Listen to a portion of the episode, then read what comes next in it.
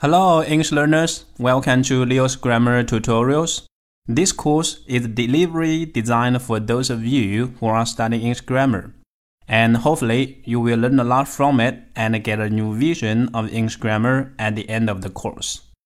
各位同学，大家好，我是六老师，很高兴在通过语法课程里头跟大家见面。你是否觉得学英文不需要学语法呢？或者你曾经很努力的想学好语法？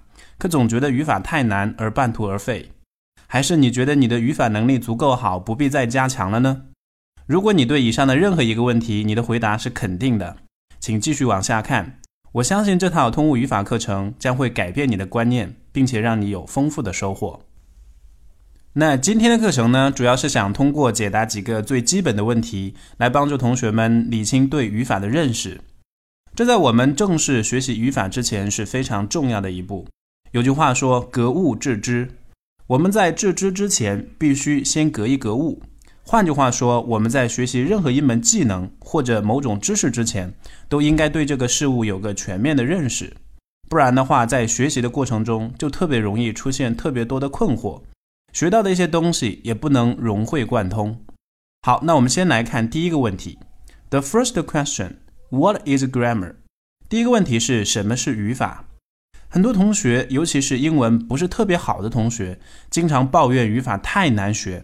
也确实，一直以来呢，我们初高中老师讲解语法，大多会给同学们留下要背诵各种条条框框的印象，感觉语法非常的枯燥。其实很有可能是因为同学们一开始就对语法没有形成一个正确的认识，不知道英文语法究竟是什么样的一个东西。只是从小到大，老师都在教，大家呢也都闷头跟着学。至于学到的内容本质上是什么，并不是特别的清楚。那我们学了几年甚至十几年的语法究竟是什么呢？要回答这个问题，我们先来看一看有的同学对语法的理解或者说是误解。首先，一说到语法，最容易让人联想到的就是语法规则了。更有人会把语法和规则画上等号。既然是规则，很多人又会想到要去严格遵守。这就很容易产生以下的误解：第一，误认为语法先于语言。很多英文学习者，尤其是在应试体制内的呃英文学习者，认为语法呢是由语法专家事先确定好并要求人们去遵守的一种法则。这就相当于把语法当成法律条文了，认为专门制定出语法规则是为了规范人们的言语行为。传统语法书或语法课的教学也加强了人们这种错误印象，因为从小到大，我们在学校上英语课，老师们往往是先列出一些规则，然后再针对这些规则给出相应的例句，告诉我们按照这么造句才是正确的。久而久之呢，特别容易产生错觉，认为是先有一套教条式的语法规则，然后呢必须按照这些规则才能造出正确的句子，才能学好英文。然而，事实并非如此。在这里，给同学们科普一下我们学的英语和英语语法的历史。英语的发展大致经历了四个阶段。第一个阶段是古英语时期。虽然英语最早产生于何时已无从考证，但最初的古英语由多种方言组成，却已经是学术界公认的事实。主要的方言来源于当时英格兰岛上的央格鲁萨逊王国。第二个阶段呢，叫做中古英语 （Middle English）。在这个阶段呢，随着诺曼人的入侵，当时的英语发生了非常大的改变，尤其体现在语法和词汇上。而第三个叫做早期现代英语，也有人把它叫做近代英语。英语在这个阶段拼写方面已经非常的稳定了，但语音上发生了非常大的变化。最后一个阶段就是从19世纪直到我们现在学的现代英语时期了。这个阶段的英语比早期现代英语的词汇量要大很多。这些词呢，大量产生于工业革命时期的新技术名词，以及受到英语在国际上发展的影响。我们都知道，大英帝国全盛时期曾统治了地球四分之一的面积，英语呢也由此吸收了大量的外语。这就是我们要学习的英文的大致发展阶段。那真正开始有英语语法体系是在什么时候呢？学术界普遍认为是以1586年的 William Brocker 出版的人类第一本英语语法书作为开端。由此看来，我们学的英语语法是学者在语言产生很多年之后才有意识的总结出来的一个东西。为什么我们要讲这些看似和语法学习和考试也都不会有太大关系的英文和英文语法的历史呢？我就是想让同学们意识到，英文语法并不是什么清规戒律，里面的语法规则呢，只是用来帮助学习者更好的掌握这门语言的。所以不要一谈语法而色变，它不是任何人故意刁难你的产物，而是帮助你学好一门语言的钥匙。如果把语法规则当作法律条文来遵守，这就容易让人们把这些规则理解成一成不变的公式。这是人们对语法的第二个误解。学习语法如果只是死记硬背一些公式般的规则，那就会把英文学得非常的死板。我们知道，数学公式呢，往往是来自于某些公理或者定理，是比较确定不变的东西。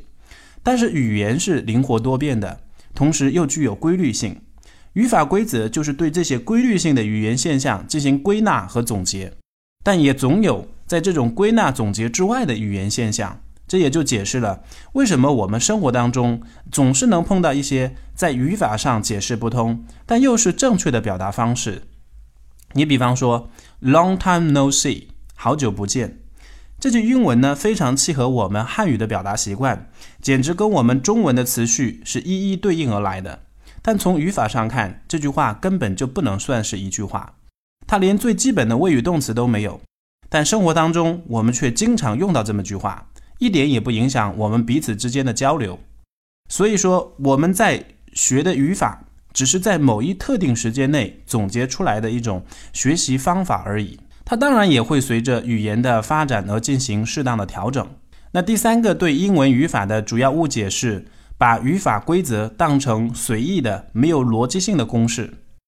语法规则表面上常常表现为随意的公式，比如对于冠词的用法，一般语法书上会有这么一条规则：第一次提到的单数可数名词前面用不定冠词 a 或 an，这一名词再次出现的时候就要用定冠词的。是不是有点懵呢？我们再读一遍。第一次提到的单数可数名词前面用不定冠词 a 或 an，这一名词再次出现则要用定冠词的。这种汲取鳌牙的规则描述非常的不人性化。读一两条还好，如果我们读一本书全是这样的不讲人话的，我觉得任谁都会觉得语法非常的枯燥难懂。而且传统语法书上往往只是给出这样的规则。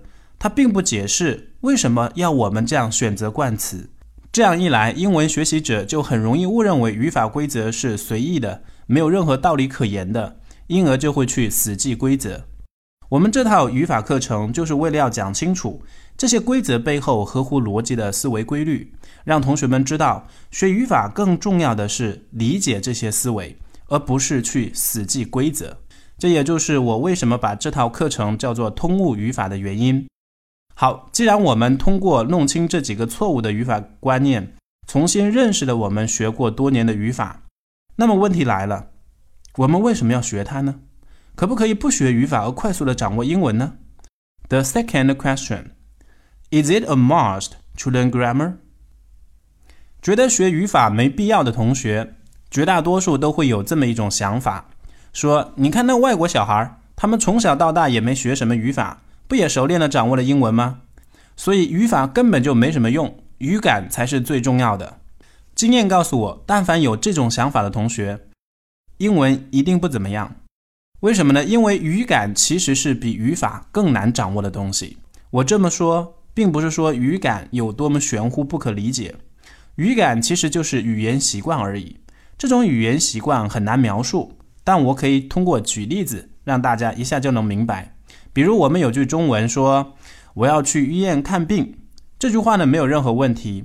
但如果我们说“我要去医院诊断病”，作为母语是汉语的中国人，立马就能意识到，好像这句话有点不对劲儿，心想哪有这样说话的？可是你看这句话本身的语法并没有太大的问题。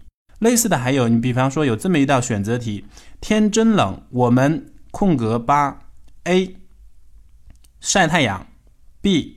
被太阳晒。从语法角度来看，这两个选项更符合语法逻辑的应该是 B，因为人是被太阳晒的对象，而不是人主动的把太阳拿出去晒。